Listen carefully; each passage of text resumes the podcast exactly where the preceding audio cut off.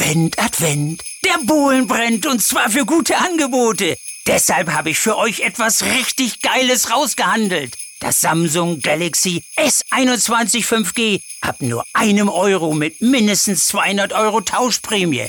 Bei Mobilcom Debitel. Hol's dir! Jetzt auf freenetdigital.de. Also wir haben jetzt auf jeden Fall den Lockdown für ungeimpfte, so wie er immer beschrieben und gefordert worden war, weil wir jetzt 2G flächendeckend im Freizeitbereich haben und darüber hinaus eben auch im Handel. Das ist eine der verschärften Corona-Maßnahmen, die Bund und Länder gestern beschlossen haben. Welche noch, was das für NRW heißt und wie der Einzelhandel reagiert, besprechen wir in dieser Folge. Bonn Aufwacher. News aus Bonn und der Region, NRW und dem Rest der Welt. Heute mit Wiebke Dumpe. Hallo, schön, dass ihr mit dabei seid. Und bevor wir in unsere Top-Themen starten, geht es in eurem Bonn-Aufwacher um die Vergiftung von Frauen in Hürth, die Viktoriabrücke in Bonn und den Direktkandidaten der CDU aus dem Rhein-Sieg-Kreis für die Landtagswahl. Ein 41-Jähriger aus Hürth soll mehrere Frauen aus seinem Umfeld mit Schwermetall vergiftet haben. Zwei von ihnen sind tot.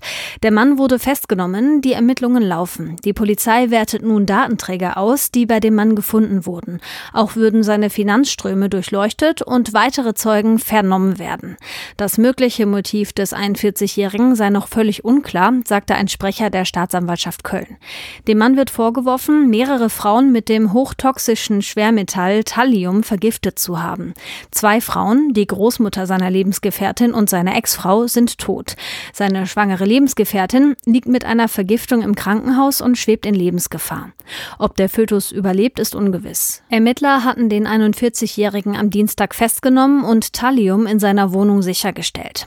Der Haftbefehl gegen ihn beruht auf dem Mordmerkmal der Heimtücke. Der 41-Jährige bestreitet die Taten laut Staatsanwaltschaft. Sie sollen zwischen Anfang 2020 und jetzt passiert sein. Thallium kann sehr gefährlich für Menschen sein. Die Vergiftungszeichen reichen von Herzrasen, Krämpfen oder Blutungen im Magen-Darm-Trakt bis zu Leber- und Nierenschäden, Bewusstlosigkeit und Koma. Das Schwermetall ist nicht mehr frei zugänglich zu erwerben. Vor kurzem wurde die neue Verkehrsplanung für die Bonner Viktoriabrücke vorgestellt. Jetzt gibt es Reaktionen darauf, die ganz unterschiedlich ausfallen. Das Planungsamt hatte die zehn Jahre alte Planung für die Verkehrsführung nach Absprache mit dem örtlichen Allgemeinen Deutschen Fahrradclub, kurz ADFC, noch einmal angepasst und dem Radverkehr mehr Platz eingeräumt. Dafür fällt nun eine Spur für den Autoverkehr weg. Die Taxigenossenschaft Bonn befürchtet, dass durch die Änderungen die Situation auf den umliegenden Hauptstraßen schwierig bleiben wird. Die Einspurigkeit auf der Brücke für den Autoverkehr werde weiterhin zu vielen Staus führen. Die Industrie- und Handelskammer Bonn-Rhein-Sieg ist im Grundsatz nicht dagegen, dass Radfahrern auf der Brücke mehr Raum zur Verfügung stehen soll, knüpft daran aber Bedingungen. Die Planung müsse Rückstaus durch den Autoverkehr verhindern. Anwohner befürchten durch die neue Verkehrsplanung auf der Viktoria Viktoriabrücke mehr Verkehr in den Nebenstraßen. Drei Anlieger der Bornheimer Straße haben daher einen offenen Brief an Oberbürgermeisterin Dörner geschrieben. Der ADFC erklärte nun, dass es sich keinesfalls um eine Schikane für die Autofahrer handelt. Die bislang geplanten Radfahrstreifen entsprechen nicht den verbindlichen Mindestmaßen für Radwege. Und Oberbürgermeisterin Dörner schrieb auf Twitter, wir haben angekündigt, mehr Platz für die Verkehrsteilnehmenden zu schaffen, die das Klima nicht belasten und keine keinen Stau produzieren. Und das machen wir jetzt auch. In der nächsten Ratssitzung am 9. Dezember soll über die Planung entschieden werden. Sascha Linisch wird bei der Landtagswahl für die CDU in Siegburg, St. Augustin und Lohmar an den Start gehen. Der CDU-Fraktionsvorsitzende in St. Augustin gewann am Ende das Kopf-an-Kopf-Rennen gegen das politische Schwergewicht aus Düsseldorf, Staatskanzleichef Nathanael Liminski. 155 von insgesamt 1000 wahlberechtigten Christdemokraten aus dem Kreis waren für diese Wahl ins Rhein-Sieg-Forum gekommen. Zwei Wahlgänge brauchte es, bis Linisch als Sieger feststand. Zitat, für mich wird ein Lebenstraum Wirklichkeit, freute sich Linisch, der seit mehr als 20 Jahren in der St. Augustiner Kommunalpolitik aktiv ist. Der unterlegene Liminski gilt als strategisches und politisches Multitalent sowie als Architekt von Armin Laschets Wahlsieg als Ministerpräsident 2017. Erst vor wenigen Wochen hatte Liminski überraschend angekündigt, für ein Direktmandat zu kandidieren. Hätte Laschet die Bundestagswahl gewonnen, wäre Liminski ihm wohl als Kanzleramtsminister gefolgt. folgt. Unter NRW-Ministerpräsident Hendrik Wüst wird Leminski Chef der Staatskanzlei in Düsseldorf bleiben. Was eine Woche, oder? Also hier im Aufwacher ging es echt viel um Corona-Maßnahmen. Was kommt, was könnte kommen, was wissen wir, was ist noch offen. Aber ist ja klar, denn fast jeden Tag war irgendein wichtiges Treffen, wo es genau darum ging. Gestern gab es wieder ein Bund-Länder-Treffen und wie erwartet strengere Maßnahmen, die da festgelegt wurden. Welche das sind und wie es in NRW weitergeht, bespreche ich jetzt mit unserem Landespolitik-Redaktionsleiter Maximilian Plück. Hi Max, schön, dass du wieder mein Gast bist heute. Hallo, ja, der, der Ressortleiter Corona in NRW NRW offensichtlich. ja, ganz offenbar. Lass uns jetzt äh, wirklich zuerst mal schauen, was die Länder und der Bund jetzt festgelegt haben. Maskenpflicht in Schulen, die gibt es ja seit gestern schon in NRW. Das war ein Punkt. Was noch? Also wir haben jetzt auf jeden Fall den Lockdown für ungeimpfte, so wie er immer beschrieben und gefordert worden war, weil wir jetzt 2G flächendeckend im Freizeitbereich haben und darüber hinaus eben auch im Handel. Ausgenommen sind die Läden, in denen ich die Dinge des täglichen Bedarfs einkaufen kann. Aber ansonsten äh, heißt es für Leute, die weder äh, genesen noch geimpft sind, dann an der Ladentür hier ist Schluss. Wir haben weitergehende Kontaktbeschränkungen. Das heißt also, wenn ich ungeimpft bin, also und wenn ich mich auch als Geimpfter mit jemandem treffe, der ungeimpft ist, dann gelten ganz besondere Regeln. Dann heißt es nämlich, ab dem Zeitpunkt dürfen sich zwei Haushalte treffen und das heißt, ein Haushalt mit, ein, mit zwei Personen eines anderen Haushaltes. Das ist ähm, auch eine relativ ähm, harte Einschränkung für all diejenigen, die noch nicht geimpft sind. Dann gibt es aber auch die Rückkehr der Inzidenz, muss man ganz klar sagen. Wir haben uns ja zuletzt immer an der Hospitalisierungsinzidenz äh, orientiert. Jetzt ist man aber wieder zu der Wocheninzidenz zurückgekehrt. Das heißt also, wenn landesweit beispielsweise die Inzidenz von 350 überschritten ist, dann müssen Diskotheken und Clubs schließen. Wenn auf der Kreisebene die Inzidenz von ähm, 350 überschritten ist, dann gibt es für Veranstaltungen, auf denen nur genesene und geimpfte Menschen sind, auch Personenbegrenzungen. Das heißt also, wenn ich beispielsweise dann sage, ich feiere den 80. Geburtstag meiner Oma in einer netten Gaststätte, dann sollte ich eine Familie haben, die nicht größer als 50 Personen ist, weil maximal 50 Personen dürfen dann nämlich da drin sein. Und wenn es draußen eine Veranstaltung ist, dann dürfen es maximal 200 sein, wenn eben in meinem Kreis die Inzidenz von 350 überschritten ist. Was auch noch neu war und was wir so noch nicht auf dem Schirm hatten und was es bislang auch nicht in die, äh, in die Entwürfe von den verschiedenen Seiten gegeben hatte, ist das Böllerverbot. Das erlebt auch ein Revival. Also wer sich schon darauf gefreut hat, an Silvester die Raketen zu zünden, der wird sehr enttäuscht sein, denn es gilt wieder ein Böllerverbot. Und wir haben ja auch eine Festlegung, dass weniger Menschen zu Großveranstaltungen gehen können, ne? Fußballspiele, glaube ich. Das stimmt, das sollte ich nicht unter den Tisch fallen lassen. Ähm, es gibt da eine Begrenzung von 30 bis 50 Prozent der üblichen Kapazitäten. Maximal dürfen jedoch 15.000 Leute ins Stadion. Bei all dem muss man sagen, haben sich die Länder auch darauf verständigt, dass das Mindeststandards sind. Das heißt also, wenn ein Land beispielsweise entscheidet, dass bei ihm die Inzidenzen so stark durch die Decke gehen, dass da größere Dinge dann noch angesagt sind, dann werden die Länder auch in die Lage versetzt, das zu tun. Das steht ausdrücklich in dem Beschluss von Bund und Ländern mit drin. Was davon wird denn dann jetzt in NRW kommen oder geht NRW vielleicht sogar noch einen weiteren Schritt? Also im Vorfeld haben wir ja immer gehört, dass äh, NRW gesagt hat, sie werden jetzt nicht sozusagen über diese Haltelinie hinausgehen und das äh, weiter verschärfen. Da bin ich mir nicht so sicher, ob das passiert, weil beispielsweise der äh, Ministerpräsident ja schon angekündigt hat, dass er die Clubs und Diskotheken schließen will. Wir müssen uns äh, vor Augen führen, wir sind noch nicht über dem Wert von 350 landesweit. Wir liegen so um die 280 derzeit. Und das heißt also, ähm, da könnte es sein, dass er an dieser Stelle dann äh, doch eine härtere Linie fährt. Aber so ganz genau wissen wir es erst dann, wenn die neue Corona-Schutzverordnung rauskommt. Ich rechne damit, dass das möglicherweise sogar noch heute der äh, Fall sein wird. Es wird auf jeden Fall zeitnah kommen und dann wissen wir mehr. Das ist sportlich, wenn das heute noch kommt. Ähm, es gibt ja auch Reaktionen, zum Beispiel aus dem Einzelhandel. Also klar, Supermärkte, die bleiben offen für alle, aber mit Blick auf andere Läden hat 2G ja schon Konsequenzen. Was sagen die Betroffenen? Also da äh, hat beispielsweise Peter Achten, der ist Hauptgeschäftsführer des Handelsverbandes hier in NRW, der hat gesagt, das sei schwer nachvollziehbar, welche Maßstäbe in den einzelnen Bereichen jetzt angelegt werden. Er spielt da vor allem auf diese Unterscheidung ab. Bei den äh, Clubs und Diskotheken schauen sie auf die Inzidenz und bei den Händlern machen sie es halt eben flächendeckend unabhängig von der Inzidenz. Bei denen ist es natürlich auch so, dass sie sagen, äh, sie stehen jetzt halt eben vor dem wichtigen Weihnachtsgeschäft und das sehen sie wirklich gefährdet. Das sagt dann beispielsweise auch äh, das Institut der deutschen Wirtschaft. Also die gehen davon aus, dass äh, 2G beim stationären Einzelhandel zu Umsatzeinbußen im Dezember von etwa 5 5,3 Milliarden Euro führen würde. Das ist natürlich schon eine Hausnummer. Und ähm, äh, das IW hat eben auch die Lage von Gastronomie und Hotellerie als sehr prekär bezeichnet. Also auch da dürfte es äh, durch 2G natürlich Einbußen geben. Mhm, Clubbetreiber und Kinobetreiber sind ja auch nicht gerade glücklich über die Regeln und fordern da Hilfen und Unterstützung. Wie sollen das eigentlich kontrolliert werden? Kontrolliert werden muss das im Handel von den Händlern selber. Ähm, aber natürlich sind auch die Kommunen gefragt. Und die sagen natürlich auch, dass da eine ganze Menge auf sie zukommt. Der Vorsitzende des Städtetags NRW, das ist Bielefelds Oberbürgermeister Pitt Klausen, der hat mir gesagt, dass die Überwachung der Regeln äh, jetzt nicht allein über die städtischen Ordnungskräfte laufen können. Also der ruft da schon beispielsweise beispielsweise äh, nach Unterstützung durch die Polizei. Die sei jetzt aufgefordert, da zu unterstützen. Und auch alles, was wir beispielsweise schon wissen äh, vom Bußgeldkatalog, der ja auch nochmal angepasst worden ist, daraus geht schon hervor, dass man beispielsweise halt eben auch die Veranstalter oder die Gastronomen da halt wirklich mit in die Verantwortung nimmt, dass wirklich nur äh, Leute, die entweder geimpft oder genesen sind, bei ihnen dann eben in die Lokalitäten hineinkommen. Lass uns kurz noch aufs Impfen gucken. Da wollen Bund und Länder ja auch mehr Tempo machen. Wie genau? Also es ist ja äh, diese Zahl immer ausgegeben worden von 30 Millionen bis Weihnachten gestern bei der PK zu den Bund-Länder-Gesprächen. Da klang das schon ein bisschen gestreckter. Da war dann schon von Jahresende die Rede und nicht mehr nur von Weihnachten.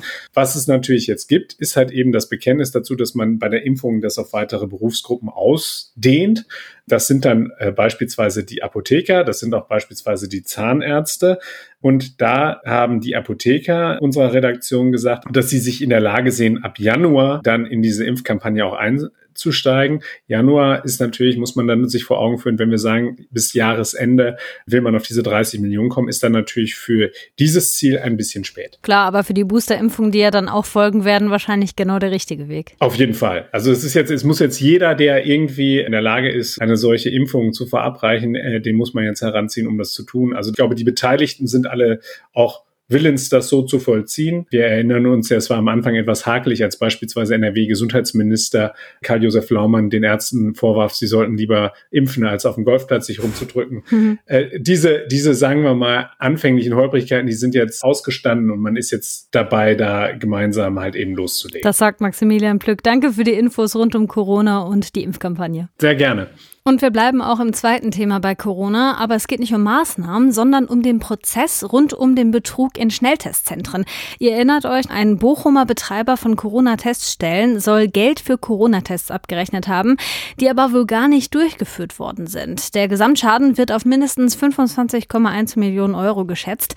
Das ist der Vorwurf. Vor dem Bochumer Landgericht ist jetzt der Prozess gegen zwei mutmaßlich Verantwortliche gestartet und NRW-Reporterin Claudia Hauser war beim Auftakt dabei. Hallo Claudia.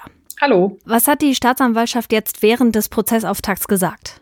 Also angeklagt sind Vater und Sohn, die kommen aus Essen, 48 und 26 Jahre alt. Und der Hauptangeklagte ist der Vater, der soll im Dezember 2020 schon ein erstes Testzentrum in Bochum-Wattenscheid eröffnet haben. Also damals gab es noch überhaupt keine kostenlosen Tests, sondern nur PCR-Tests, für die man dann bezahlen musste. Das hat er schnell erkannt, dass es gebraucht wird. Und da hat er laut Staatsanwaltschaft auch schnell das enorme wirtschaftliche Potenzial erkannt. Sein Sohn soll dann spätestens auch Ende April erkannt haben. Mittlerweile ähm, hatte der Vater schon mehrere Testzentren eröffnet bundesweit und auch alte Linienbusse aufgekauft und umgebaut zu mobilen Testzentren. Das Geschäft lief also, da gab es dann mittlerweile auch schon die kostenlosen Tests. Und da soll der Sohn dann spätestens Ende April auch schon gewusst haben, dass die Testungen bei seinem Vater nicht, nicht ordnungsgemäß ablaufen, also in, den, in der Firma, und dass er soll es aber in Kauf genommen haben und auch da mitgearbeitet haben. Das ist also der Vorwurf der Staatsanwaltschaft. Er ist also wegen Beihilfe ähm, zum Betrug auch angeklagt. Und im Prozess wurde unter anderem jetzt auch ähm, bekannt, dass der Hauptangeklagte jede Menge Geld verschoben haben soll, unter anderem in die Türkei und auf auf dem Konto seiner Ehefrau, nachdem Reporter ihn damals, so kam das Ganze halt auf, mit Fragen konfrontiert hatten. Also die Reporter hatten sich, das war, war eine Recherche von Süddeutscher Zeitung, WDR und NDR, die hatten sich damals unter anderem von einem Testzentrum positioniert und einfach mal geguckt, wie viele Leute reingehen und wie viele Tests am Ende abgerechnet wurden. Und es war doch eine deutliche Diskrepanz. Hm, an diese Recherche können sich wahrscheinlich auch viele erinnern. Wie war denn der erste Prozesstag? Du warst ja im Gerichtssaal. Kannst du da mal ein paar Details nennen? Ja, es, ähm, der Hauptangeklagte, der Vater, der sitzt jetzt also seit sechs Monaten in Haft und ist da also auch, wirkt da auch deutlich beeindruckt, weil er eigentlich vorher ein ganz gutes Leben wohl hatte, also als Immobilienkaufmann auch viel verdient hat und recht wohlhabend äh, gelebt hat. Und sein Sohn kam dann auch dazu auf die Anklagebank, also der ist auf freiem Fuß und er eben nur wegen Beihilfe angeklagt, der ist nicht in Haft. Also die, war jetzt äußerlich, haben die sich alles äh, unaufgeregt angehört und wollten sich jetzt am ersten Prozesstag auch nicht persönlich zu den Vorwürfen äußern, haben aber schon zugesagt, dass sie am nächsten Verhandlungstag am Dienstag was sagen wollen, also zumindest mal zum Lebenslauf und der Sohn auch zu den Vorwürfen. Der Verteidiger hat des Vaters, der hat dann aber eine Erklärung zur Anklage verlesen. Und der hat jetzt also schon mal gesagt, dass, dass der Prozess aufklären wird, dass er, dass er sich keineswegs mit der Eröffnung der Teststellen bereichern wollte, sein Mandant und den Staat auch nicht betrügen wollte sondern dass er vielmehr äh, gesehen hat, dass da Not am Mann ist, dass er quasi ja geholfen hat und äh, zunächst auch mal sieben bis acht Millionen erstmal investiert hat, um PCR-Testgeräte zu leasen und dann eben diese Linienbusse auch gekauft hat, 50 Stück, die er dann äh, umgebaut hat und auch überall hin äh, geschickt hat. Also da sollen Bürgermeister aus der ganzen Republik angerufen haben und auch Unternehmer, die ihn gebeten haben, auch einen Testbus dahin zu schicken. Also er war wohl dann richtig gut im Geschäft, hatte viel zu tun. Und das, dadurch soll es halt auch zu den Ungenauigkeiten bei den Abrechnungen gekommen sein. Sein Mandant habe immer wieder auch Fragen gehabt, hat bei der Kassenärztlichen Vereinigung Westfalen-Lippe angerufen, immer wieder. Die Mitarbeitenden sollen immer schon gesagt haben, oh Gott, jetzt ruft er wieder an. Wir können es ihm auch nicht sagen. Also sie hatten zum Teil selbst keine Antworten. Das ist sogar einigermaßen nachvollziehbar. Es war damals einfach eine andere Situation für alle neu der Verteidiger sagt, damals versank alles im Chaos. Das war so die erste Phase der Pandemie. Und in diesem ganzen Chaos sei eben was durcheinander geraten. Also er sagt, es, es gab da, es wird sich sicher alles klären im Prozess. wir werden sehen. Ja, das ist ja auch eine schöne Rechtfertigung von dem Verteidiger. Wie geht das denn jetzt weiter mit dem Prozess? Du hast ja schon den kommenden Dienstag angesprochen. Das ist der nächste Prozesstag. Wann soll das Urteil kommen? Es gibt 13 Prozesstage. Für Mitte Februar ist das Urteil jetzt erstmal ähm, anberaumt worden. Und es sollen, es werden jetzt halt äh, viele Zeugen vernommen, also es soll Zeugen geben, die, die bestätigen sollen, dass er immer sehr penibel gearbeitet hat, dass er nichts falsch machen wollte. Wir werden sehen, aber es gibt auch Zeugen der Staatsanwaltschaft natürlich. Also mal sehen, was rauskommt. Und es drohen dem Hauptangeklagten halt zehn Jahre Haft. Bis das Urteil steht, gilt aber natürlich die Unschuldsvermutung. Danke, Claudia, für die ersten Infos zum Prozessauftakt. Gern geschehen. Und hier kommen noch ein paar kurze Meldungen für euren Freitag. Bundespräsident Steinmeier ehrt heute in Berlin 15 Personen mit dem Verdienstorden. Anlass ist der Tag des Ehrenamts am Sonntag. Zu den Geehrten gehören auch zwei Menschen aus NRW. Ronak Asis vom irakisch-kurdischen Sport- und Kulturverein in Düren und Turgay Tahatabash von Zukunft Bildungswerk in Essen. Nach der Konferenz der Landeschefinnen und Landeschefs mit noch Kanzlerin Merkel und dem wahrscheinlich künftigen Kanzler Scholz von gestern äußern sich heute auch der Gesundheitsminister und der Chef vom RKI zur Corona-Lage. Spahn und Wieler sprechen am Vormittag bei der Bundespressekonferenz über weitere Entwicklungen in der Corona-Pandemie.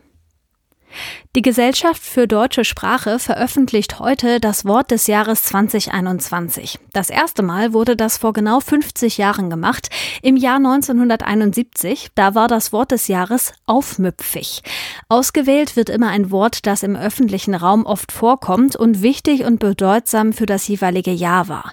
2020 war das Wort des Jahres Corona-Pandemie. Und wie immer am Freitag gibt's im Aufwacher noch ein paar Kulturtipps zum Wochenende und die kommen heute von Kulturredakteurin Sabine Janssen und die hat für alle was dabei. Für Theaterfreunde. Auf den Bühnen der Region sind am Sonntag Weihnachtsmärchen angesagt. Das junge Schauspiel Düsseldorf zeigt den Weihnachtsklassiker A Christmas Carol von Charles Dickens. Das Theater Krefeld-Mönchengladbach inszeniert in Krefeld des Kaisers neue Kleider und in Mönchengladbach Schaf für Thriller-Fans.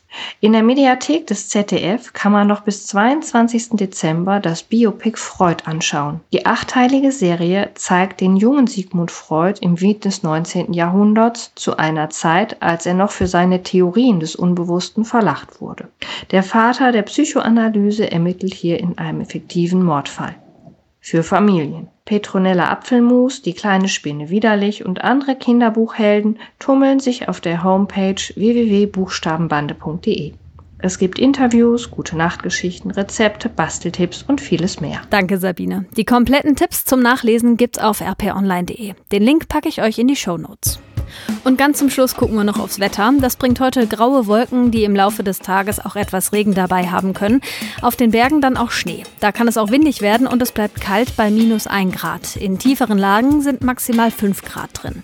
Am Samstag ähnlich. Gebietsweise gibt's Regen, im Hochsauerland auch Schneeregen. Ostwestfalen kommt auf 4 Grad. Im Rheinland werden es um die 7 und auf dem kahlen Asten um die 0 Grad. Der Sonntag, der bringt mehr Regen und oben wieder Schnee. Das war der Aufwacher am Freitag. Wenn euch die Folge gefallen hat, schickt sie gerne an eure Freundinnen und Freunde. Ich bin Wiebke Dumpe, sag danke fürs Zuhören und tschüss, bis zum nächsten Mal. Mehr Nachrichten aus Bonn und der Region gibt's jederzeit beim Generalanzeiger. Schaut vorbei auf ga.de.